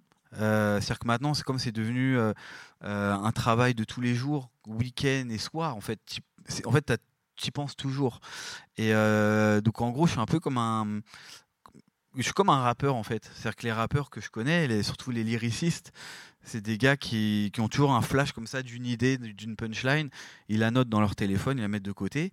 Bah moi, je suis un peu comme ça en fait dans dans ma manière de travailler. C'est-à-dire que quand je regarde un film, quand je regarde un dessin animé, une pub ou ce que tu veux, euh, j'ai quand même, euh, je scanne et, euh, et je suis prêt à le digérer pour une cover. C'est une mécanique en fait que j'ai. Je vais voir une scène de film. Par exemple, tu vois, Dossé, il m'a appelé il y a pas longtemps. Bah, tout de suite, j'ai eu une scène de film quand il m'a décrit ce qu'il avait mis dans son album. En fait, c'est comme un, un organigramme. En fait, tu crées des liens. Tu dis, bah tiens, je ressors un truc. Tu vois, il y a beaucoup de pochettes que je fais en ce moment. Que, c'est des idées que j'avais il y a 2-3 ans, que j'avais proposées aussi à des artistes. Et euh, comme un beatmaker, en fait. Tu vois, c'est des trucs que tu mets de côté. Après, euh, en ce moment, pour moi, l'autre manière de d'évoluer, c'est de collaborer aussi. Je trouve qu'on on vit une époque de collab, tu vois. Euh, quand tu regardes dans la mode, par exemple, je sais pas, tu vas prendre la marque Arte que j'aime énormément. Ils ont fait une collab avec BSB. Et je trouve que ça fonctionne de ouf, en fait, de commencer à collaborer, tu vois. Et euh, bah, moi, dans ma manière de bosser maintenant, dès que je fais une cover, je vais collaborer avec, euh, avec des graphistes différents, selon la demande, selon aussi la connexion artistique. Mais tu vois, j'ai beaucoup bossé avec euh, le collectif Black Cat, avec qui ça s'est super bien passé. Dernièrement, j'ai bossé avec Regular. Enfin, tu vois, il y a des, des fusions. En fait, c'est comme des feats. Et ça, je trouve ça trop bien parce que tu apprends des choses, en fait. Et euh, il y a quand même une nouvelle génération ultra technique qui arrive en ce moment euh, dans le graphisme, dans la 3D. Et, euh, et moi, ça me permet de, tester des nouvelles choses, en fait. Et de ouais, sortir d'une zone de confort. Moi, tous les jours, je suis comme un, comme un jeune premier, en fait. Tu vois Quand je dis jeune premier, c'est dans. Que ce soit un petit ou un gros artiste, l'idée, c'est d'essayer de taper fort. Tu peux faire des flops. Moi, ça m'arrive. Parfois, je me dis, tiens, cette pochette, quand elle va sortir, oh, ça va être fou. Personne n'en parle, tu vois. Et parfois, juste une photo. Tu vois, bah, PNL, c'est le bon exemple. C'est-à-dire que PNL, quand je l'ai sorti, je te jure, je j'étais pas bien. J'étais pas bien, j'étais pas ultra fier. Et euh, ça a été fou. Mais je pense que ça a été fou aussi parce que c'est PNL. C'est-à-dire que moi, je suis une marque qui est liée aux marques. Tu vois. Je pense que demain, je prends en photo une mèche coupée sur un fond blanc de Laylo, on va crier au génie. Parce que Laylo, c'est un génie, tu vois. Et, euh, et honnêtement, je fais une photo de Laylo flou, ratée, je pense que je vais avoir un buzz de fou, en fait. On vit une époque comme ça. On vit une époque comme ça. Tu peux être un, réel moyen, mais demain, tu as la chance de faire euh, une vidéo pour PNL, ta vie, elle peut changer. C'est fou. Toi, est-ce que tu es toujours inspiré encore par la musique, le rap français? C'est-à-dire, est-ce que tu as besoin d'ailleurs d'écouter les projets ou pas quand tu fais les covers? En fait, j'écoute du rap français tout le temps. Bah, Enfin, j'écoute surtout du rap quinri, mais euh, euh, j'ai pas besoin d'écouter un album. En fait, ça dépend des artistes. Tu vois, tu as des, euh, des artistes qui sont extrêmement discrets, même avec leurs potes, tu vois. On va prendre un mec comme Dinos. même des gars qui traînent avec lui n'écoutent pas ses albums, tu vois, avant. C'est-à-dire qu'il est très pudique là-dessus. Mais par contre, il y a quand même beaucoup de discussions. Euh, ensuite, tu as des artistes qui ont besoin de te faire écouter leur album pour que tu comprennes, tu vois. Euh, après, il y a une réalité, c'est que encore aujourd'hui, euh, les graphistes ou même les réals, bon, après de moins en moins, mais quand même, on est souvent les gars qu'on appelle à la dernière minute, tu vois. C'est quelque chose, vois, on parlait de Nesbill tout à l'heure. Shoot- la pochette est sortie il y a deux jours, je l'ai shooté il y a, il y a dix jours, tu vois. Même pas, il y a une semaine. C'est-à-dire que ça se fait. euh, il vaut mieux avoir des cartouches de côté pour être prêt. euh, tu vois, là, on peut se quitter, on m'appelle, on me dit tiens, euh, Guide Baseball, là, il sort un album là dans un mois. Tu vois, enfin, ça se passe comme ça, c'est en flux tendu tout le temps. Donc, c'est vrai que parfois, ça, c'est compliqué parce que ça te permet pas de pousser l'image à fond. Je pense qu'un Laylo, justement, en parlant de Laylo, même un Damso ou même un Necfeu, ils prennent plus de temps. Ils appellent pas le, le gars à la dernière minute pour faire la pochette. Je pense. Mais toi, ça Enfin, fait pense- combien de temps là maintenant Une pochette? Est-ce que tu as un temps standard? Pour que- faire une cover? Ouais, pour faire une cover. Euh, en fait, quand on voit une image arrêtée dans un carré, en fait, on n'imagine pas tout le boulot qu'il y a en amont. Euh, donc, euh, tu vois, par exemple, là, mardi, je fais un shoot, j'ai dû choisir le stylisme. Donc, tu rencontres des stylistes. Tu aussi conseilles des stylistes. Euh, c'est devenu une ère de la guerre, de toute façon. Euh, les fringues euh, sur une cover de rap ou même sur un clip, c'est très compliqué parce que aujourd'hui, pour habiller un artiste en Versace, par exemple, soit lui il va acheter sa fringue pour pouvoir la porter, mais jamais Versace nous enverra des, fringues pour que l'artiste le porte. À part si c'est Migos ou, ou, Rocky, tu vois. Euh, donc c'est compliqué, c'est-à-dire que les stylistes, ils ont quand même des showrooms qui leur prêtent pas, où ils sont obligés de mentir. Enfin, c'est tout, c'est vraiment compliqué de sortir des grandes pièces comme Valentino pour, euh, pour le rap. Donc voilà, en tout cas, euh, techniquement, faire une cover, pour moi, c'est surtout de la prépa. Donc ça va du stylisme au, choix du décor que tu vas. Donc il faut prendre le temps d'aller repérer le décor. Il faut préparer les équipes lumière, leur dire voilà, moi je veux telle lumière. Donc tu vas avoir les loueurs de lumière pour essayer de tester des nouvelles techniques, tout ça. Euh, donc tu deviens un chef d'orchestre. Et donc ça, on va dire que c'est au moins, si tu veux bien travailler dans les règles, c'est au moins pour moi un mois de travail, de réflexion. Après la, la hum, confection, généralement elle est rapide. C'est on va dire une semaine, tout est tout est fait quoi. Tu vois Nesbill, on a shooté, Euh, quatre jours après, on a tout fait. On a fait les cassettes, les vinyles, les livrets, le merchandising, tout est fait. Mais ça, j'ai des équipes pour ça. Tu fais encore beaucoup de Photoshop? Euh, de moins en moins. Moins en moins, mais ça, c'est plus euh, une lubie que je me suis mis en tête. C'est- comme à l'époque euh, où je voulais retourner le rap. Bah là, moi, mon kiff, c'est de me dire, il n'y a pas de Photoshop. Mais ça, c'est parce que j'en ai trop mangé à un moment donné. Mais j'adore faire des covers photoshopés. J'adore ça. Mais il faut qu'il y ait un univers, il faut qu'il y ait un- quelque chose quand même de différent. Mais oui, Photoshop. euh, en fait, je trouve que ça vieillit mal. Mais ça, c'est ma vision à moi. Je trouve que toutes les pochettes que j'ai pu faire qui ont le mieux vieilli, c'est des, des pochettes photographiques. Il y avait une pochette, je crois que tu n'aimais pas trop au départ, c'est la pochette de Booba 09 parce que tu avais d'autres ambitions et finalement elle a assez bien vieilli parce qu'elle était assez, euh, Ouais, assez Ouais, ouais. simple. c'est celle-là, j'ai eu beaucoup de frustration sur 09 euh, parce qu'on avait fait un, un livret, une séance photo complètement folle, tu vois, euh, où il y avait beaucoup de mise en scène. Où pour une fois, je m'étais prêt à tête sur le code couleur, le rouge, le noir, la pure, la 09. Je m'étais prêt à tête à écrire Booba en, plein de 09, tu vois, enfin des trucs euh, de, geek un peu. Et, euh, et quand lui, il est venu choisir les photos, bah, il m'a choisi cette photo et j'étais effaré en fait. J'étais effaré, je fais ah bon, on a des photos de ouf. Bon, elle est belle, tu vois, mais dit c'est celle-là. Tu vois, il y a pas de. Booba, en fait, il est franc du collier. hein. De toute façon, on le sait, mais euh, il sait ce qu'il veut. Et ça, c'est pour ça, c'est un kiff, c'est que tu perds pas de temps en fait. C'est il vient, tu shootes. euh, il a un kiff vraiment sur quelque chose, c'est ça et ça bouge pas. C'est tout. Donc c'est vrai que quand tu as un graphiste qui bosse depuis deux mois sur une séance photo et que tu te retrouves à faire une cover avec euh, quelqu'un sur un fond noir et c'est tout, c'est compliqué. Enfin en tout cas moi ça a été compliqué. Après euh, je me suis fait torpiller sur cette pochette et lui sur cet album aussi euh, parce que c'était en... C'était pas une époque où tu pouvais arriver avec une pochette simple, tu vois, comme Alpha One aujourd'hui. Alpha One, il va te faire une cover que j'adore, ultra simpliste, mine de rien. À l'époque, tu faisais une pochette comme ça, tu te faisais insulter. Parce qu'on voulait des mises en scène grandiloquentes, euh, avec plein d'effets, plein de trucs. Là, d'avoir un mec qui se met la, tête dans les mains avec euh, un léger dégradé, jamais on aurait fait ça à l'époque. Pour continuer un peu sur euh, ta manière de travailler, j'ai sélectionné quelques, quelques covers que je voudrais te montrer, euh, qui, à mon sens, ont participé en plus à donner une dimension supplémentaire au projet qui était déjà euh, bien, bien réussi, mais qui colle bien avec un développement artistique des artistes en question.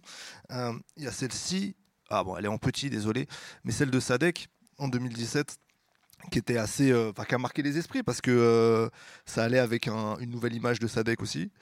Et euh, comment comment t'en arrives à, à, ce- à cette image-là quoi?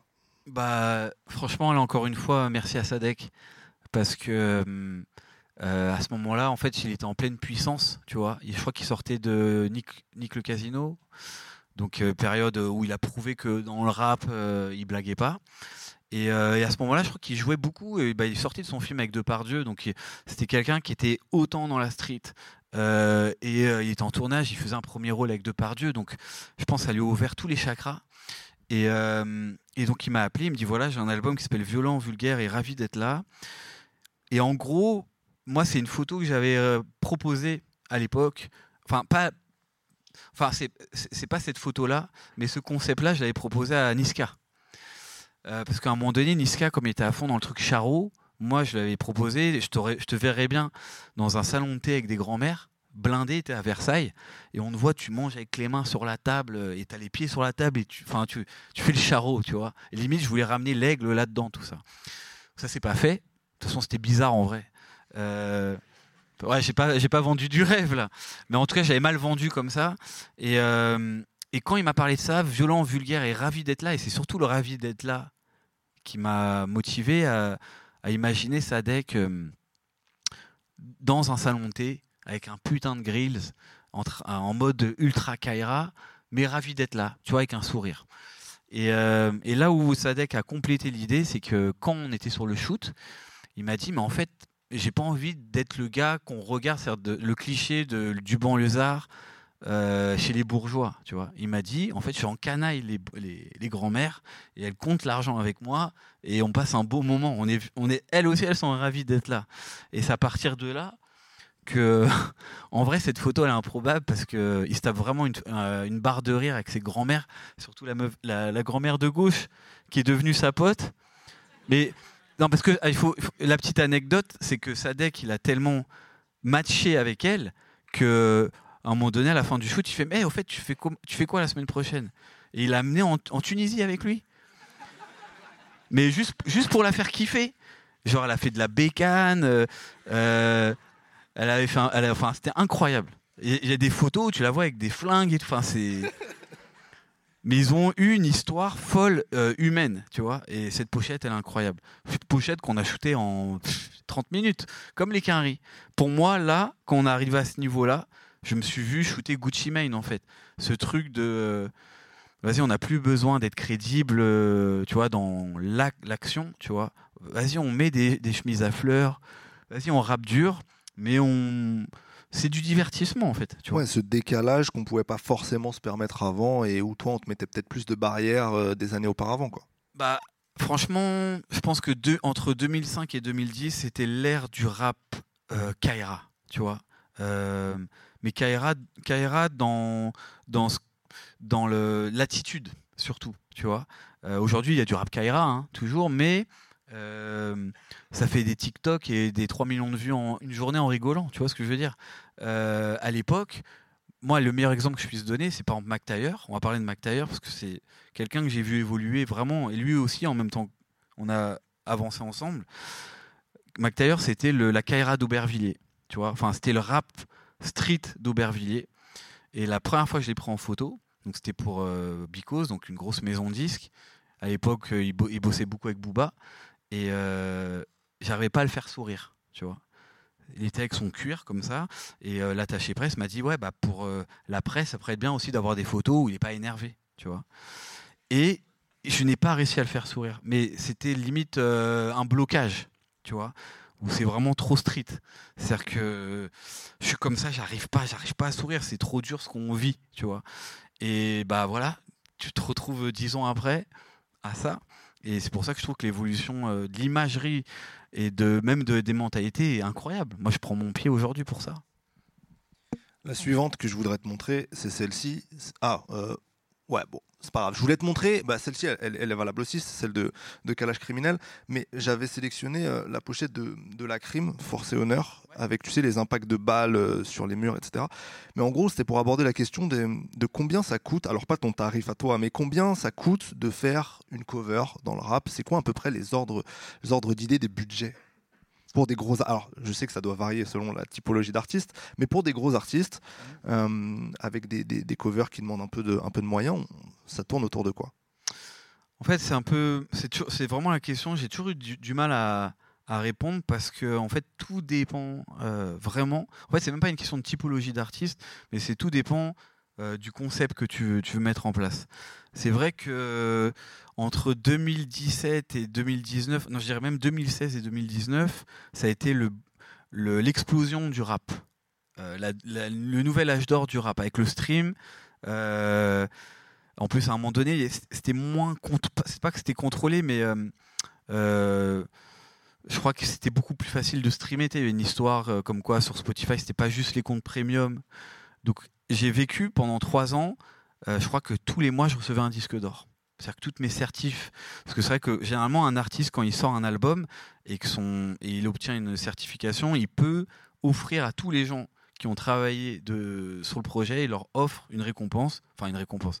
C'est voilà, merci, tu as participé au projet. Et donc, moi, à un moment donné, n'importe quel mixtape euh, sur lesquels j'ai pu bosser, on a eu des disques d'or, mais à l'appel. Donc, c'était une époque où je pense, je sais pas si on va la revivre, j'aimerais bien, mais en tout cas, sur les confections des covers, on a explosé un peu les budgets. C'est-à-dire que euh, les maisons disques à ce moment-là, en- surtout que l'image, surtout avec tout ce qui s'est passé avec PNL et tout, tout le monde voulait une pochette un peu spectaculaire. Tout le monde voulait euh, sortir du lot par n'importe quel moyen. Tu vois, euh, tu vois, quand PNL ils ont fait leur clip sur la Tour Eiffel, et je pense que ça coûtait très très cher, on l'a tous su. bah, on a eu un peu ce truc de tiens, j'ai fait un clip à tant d'argent, tu vois. Donc il y a eu cette compétition-là. Donc c'est vrai qu'à ce moment-là, on va parler de Force et Honneur. Force et Honneur, euh, on a voulu recréer un tableau ultra cinématographique, tant en lumière et tant dans le décor. Donc comment ça se passe ça? C'est que moi je fais un dessin, je vais voir un chef déco qui s'appelle Benjamin Maillet, qui bosse beaucoup avec moi, qui, qui sait tout faire avec les mains. Et donc il m'a créé dans mon studio euh, une pièce complète, criblée de balles, dans laquelle on a éclairé chaque partie donc c'est-à-dire qu'en en lumière, en location, c'est énorme. Donc je pense que techniquement, juste en, fabrication, cette pochette, elle a coûté, en production, elle a coûté 15 000 euros à peu près. Euh, la veste qu'il porte, elle coûte 40 000 euros. Mais ça, tout le monde le sait. Philippe Plein, à l'époque, c'était trop. Euh, on va dire que c'est une cover qui coûte ouais, entre 20 et 30 000 euros, grosso modo, j'ai pas le détail. Donc c'est, on va dire, des pochettes très très chères. Euh, qui sont de moins en moins. les robinets se sont refermés, euh, mais aussi parce qu'aujourd'hui on cherche moins le spectaculaire. On revient plus à l'émotion, et c'est ce que j'aime vraiment en fait. Mais je pense que la, pochette la plus chère que j'ai faite, elle, a coûté, elle a coûté 50 000. 50 000 parce qu'il y avait des animaux. C'est la crime aussi? C'est la crime. Avec les tigres? Les tigres, ça a coûté très très cher. Non, peut-être 40 000 plutôt. Mais pour donner un exemple, un tigre il faut un dresseur, il faut des assurances, euh, il, faut il faut faire des répétitions, il faut qu'il s'acclimate au lieu. Donc c'est-à-dire que le studio que tu loues 2000 euros la journée, tu vas le louer 2-3 jours avant pour que le tigre dorme dedans. Donc juste pour le faire vivre, le tigre, ça te coûte 10-15 000 euros. Tu vois? Voilà. Après, tu construis des décors. On a fait deux pochettes différentes. Laisse tomber. Kishta. C'est quoi la plus dangereuse? C'était l'ours avec euh, PLK ou, les tigres avec, euh, avec la crème? Euh, alors le tic, c'est la pochette, on a vraiment flippé. Parce que en fait, le... maintenant je commence à connaître les animaux, mais dans le milieu, un tigre, tout le monde sait que c'est indomptable en fait. Enfin, tu peux le dompter, mais on va dire qu'un tigre, c'est comme un gros chat. Et les chats, on sait tous, c'est complètement fou. C'est-à-dire que tu, vas pouvoir le caresser, mais s'il veut, il casse tout. Tu vois il va avoir un, moment de folie. Bah, un tigre, c'est ça, mais en 400 kilos. Tu vois et donc, en gros, le jour du shoot, le dresseur, il n'est pas sûr. non, mais. Et c'est compliqué quand tu as un décor qui coûte cher, euh, une pochette qui coûte cher, et que tu as un lacryme en FaceTime, avec un regard énervé. Il dit Fifou, faut pas se louper. Hein. Tu vois? Non, mais grosso modo, c'est ça. Donc, tu as un peu la pression. Au final, ça s'est bien passé, mais ça, a été très rapide, parce que euh, j'ai dû le shooter dans un décor. Il n'y a pas de Photoshop, encore une fois. Euh, et le problème, c'est qu'un décor comme ça, c'est un décor avec lequel il va jouer le tigre. C'est-à-dire qu'en gros, il rentre, il est dans, la cage, il rentre, il se met sur le lit où on lui a mis à bouffer. Une fois qu'il a fini de bouffer, c'est fini. Il a tout défoncé. Après, il prend le drap, il, arrache tout. Le décor qui a coûté 5000 euros, il dure 10, euh, 10 secondes. Donc il faut pas se louper, il faut pas que la batterie se coupe, il faut pas faire une photo floue, il faut que tout soit nickel. Tu vois? Ça, j'ai vraiment stressé. Le, par contre, l'ours, l'ours, c'est comme un gros chien. Euh, il peut s'asseoir à côté de toi, tu peux te mettre avec lui comme ça. Euh, c'est comme un lion. C'est des animaux bizarrement qui sont euh, alors c'est des animaux sauvages, hein, mais qui se dressent plus facilement. De ce que j'ai, de ce qu'on m'a dit, tu vois. Après moi j'ai toujours fait en sorte de passer et de travailler avec des dresseurs homologués parce que parfois, tu peux, malheureusement, dans le rap, ou même partout, tu peux te retrouver à Dubaï avec des dresseurs qui droguent euh, leurs animaux et que tu as forcément moins cher. Tu vois, moi, ça m'est déjà arrivé sur des clips de voir euh, une panthère mal en point, euh, avec un comportement bizarre, mais voilà, tu l'as payé au black. Enfin, moi, j'ai toujours payé argent comptant, beaucoup plus cher, mais au moins, je me paye ce, truc de cette assurance que l'animal se porte bien. C'est quand même important. Et euh, mais par contre, voilà, en revenant à l'ours, c'était avec le recul ce qui est plus, plus dangereux parce qu'on a fait ça un peu euh, en indépendant, sans autorisation, dans une cité à Montreuil. Euh, et PLK à ce moment-là et moi, on s'est rendu compte que c'était un peu fou de faire ça. J'aimerais euh, parler encore des heures d'animaux et de, et rap français, mais on va laisser la parole au public euh, parce qu'on arrive bientôt à la fin du temps. Peut-être une dernière question avant de vous laisser la parole. C'est quoi la suite pour toi? Alors, tu as fait une expo euh, il n'y a pas longtemps, enfin, c'est cool. Je crois qu'il y a un livre peut-être aussi en préparation, je sais pas si tu peux en parler ou si tu veux en parler. Je crois que tu as aussi des velléités dans le cinéma, la réalisation. Quelle est la suite pour Fifou dans les prochaines années? Euh, bah, dé- déjà, il y a, cette volonté que j'ai depuis euh, quelques temps de, de faire un livre qui raconte ces 20 ans, dans lesquels je vais pouvoir montrer euh, des archives inédites et j'ai énormément de disques durs euh, euh, dans lesquels je vois mes potes rappeurs vieillir comme moi. Euh, mais donc en fait, c'est plus un témoignage culturel de toute cette période des années 2000 qu'on a vécu de loin. Et moi, je l'ai vécu en interne, et donc ça, c'est quelque chose que je vais montrer plus qu'un livre, euh, juste de montrer des photos ou un enchaînement de pochettes. Ça, ça m'intéresse pas. C'est de montrer un peu, voilà, les, les backstage de tout ça qui, sont pour moi plus intéressantes que juste de montrer des belles photos entre guillemets. Donc ça, oui, ça, je suis dessus. Euh, euh, parce que moi j'ai commencé en 2000, donc je commence à dépasser les 20 ans. Donc il est temps de le sortir. J'ai cette envie aussi de faire une expo qui raconte ça. Et c'est aussi un moyen pour moi de euh, passer à, autre chose, même si je pense que jusqu'à 70 ans je ferai des pochettes de rap. Mais peut-être moins, mais j'aurais toujours ce kiff. Tu sais, c'est un peu comme... euh, Ouais, c'est comme euh, ouais, c'est un petit kiff quoi. Tu dis vas-y, je me fais une petite pochette, tu vois. Moi, je, suis vraiment comme ça parce que je suis drogué à ça, c'est un truc de ouf, tu vois. Mais par contre, ma vraie envie, c'est de commencer à, pour le coup, reprendre un peu plus le marché américain.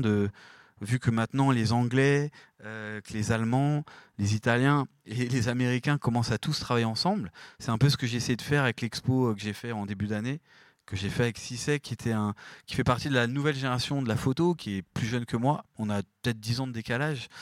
Et euh, c'est un Anglais. On, a, on bouffe de la drill, lui et moi. Il a bossé avec Gazo, j'ai bossé avec Gazo. Je vais peut-être bosser avec des artistes avec lesquels il a collaboré. Donc je pense que c'est ça le futur. C'est de commencer à s'étendre un peu plus. De... Là, ça me manque trop de ne pas aller aux États-Unis. Donc moi, je vois mon futur avec plein de voyages et surtout un futur dans lequel j'ai envie de mettre en avant aussi la nouvelle génération. Donc c'est pour ça que moi j'ai mon studio photo. Et là j'essaye de mettre en place, donc ça c'est un dossier que je monte depuis euh, quelques temps avec des marques, de, de réussir à organiser dans mon studio, une fois par trimestre, une expo sur un photographe, un graphiste de la nouvelle génération, inconnu ou pas, on s'en fout, euh, et lui permettre aussi de rencontrer euh, au cours de, soirées ou de dîners que je vais pouvoir organiser. Moi, je veux faire des dîners où tu as SCH qui rencontre ce nouveau photographe ou euh, Olivier Roustin. Enfin, de commencer à, croiser un peu tout ça. Et je pense que c'est maintenant qu'il faut le faire et que ça se- et les gens veulent le faire, tu vois. Les gens de la mode veulent l'urbain, l'urbain veut la mode. Et moi, je veux tout ça. Donc, je vais être un peu une petite pierre angulaire à tout ça. En tout cas, essayer de le faire. On arrive à la fin euh, du temps imparti. On aurait pu continuer longtemps, en vrai, parce que tu as beaucoup de choses à dire. Mais déjà, je voudrais vous remercier, vous, d'être venu assister à ça, d'avoir Merci à tous. présent. C'est franchement. Ouais, on peut applaudir Fifou, évidemment. Merci Isma. Bah, c'est un, plaisir, c'était un plaisir, vraiment. Merci à la place euh, d'organiser ce genre d'événement. C'est- quand même très précieux. Ils ont beaucoup travaillé, les équipes de la place, pour fournir ce- ce- cette convention-là. Encore une fois, merci Fifou pour tout ce que tu nous as livré aujourd'hui. Euh, tu parles pas euh, très fréquemment, euh, encore moins en public. Euh, donc euh, franchement, c'était une très belle leçon de détermination, de travail et de talent. Euh, donc merci à toi. Longue route Merci dans ton parcours. Et, euh, et voilà, on peut applaudir Fifou encore une dernière fois. Merci. Merci à tous. La plage. L2P Convention en podcast. Rencontres, conférences et talk. Par La Place